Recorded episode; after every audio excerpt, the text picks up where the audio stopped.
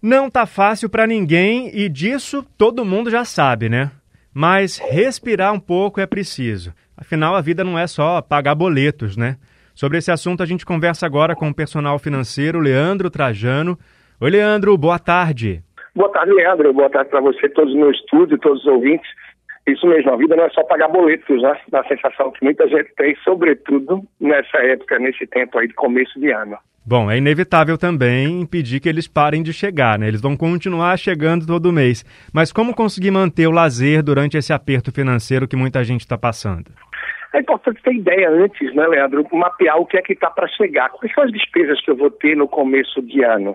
Então, desde novembro, quando cai a primeira parcela do 13 terceiro, começar a ter esse mapeamento e essa base do que é que eu tenho de obrigações a pagar logo adiante para que eu não termine me antecipando nos gastos, por exemplo, em relação ao 13 terceiro, que já vem com esse objetivo também de nos ajudar, de amenizar um pouco o impacto dessas despesas adicionais que chegam no começo do ano. Quando a gente faz a divisão do orçamento, quanto a gente tem que ou pode separar para o lazer? Olha, Leandro, é importante sim que se tenha um percentual para o lazer. Afinal, o combustível é uma forma da gente se renovar, da gente ter ânimo, gás, fôlego para seguir o nosso dia a dia. Agora, o percentual vai depender muito do que você consegue equilibrar a título daquelas despesas fixas que vêm com as obrigações a pagar do mês a mês. Mas o ideal é que você procure ter pelo menos seus 5%, 10% com esse objetivo.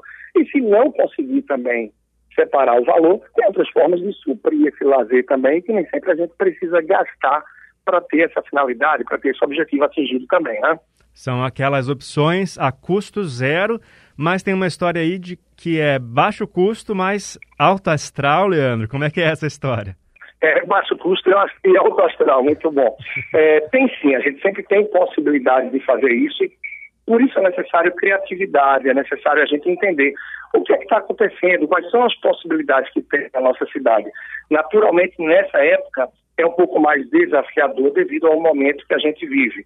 Mas tentar conciliar com algum lazer, seja no prédio, no bairro, na comunidade, no condomínio que você vive, na rua, a gente pode se deslocar às vezes também, com toda a responsabilidade, para algumas praças, parques, em alguns locais próximos, que se pode ter um momento de lazer, se pode tomar praticamente um dia, uma tarde, onde o custo pode ser muito baixo.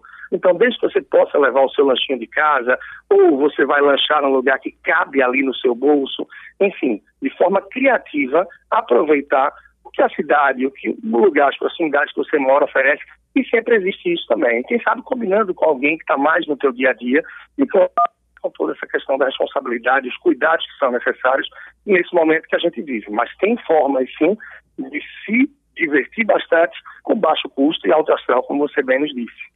Perfeito, Leandro. Obrigado pela sua participação mais uma vez aqui com a gente no Rádio Livre. Quem quiser mais dicas, é só procurar também nas suas redes sociais, que o que você conta aqui, você conta lá também, né?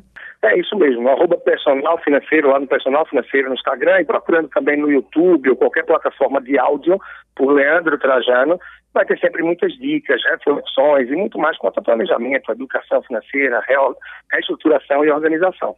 É um prazer estar aqui mais uma semana e que seja aí uma ótima semana também para todos. Tá certo, até semana que vem mais uma vez, obrigado. A gente acabou de conversar com o personal financeiro Leandro Trajano.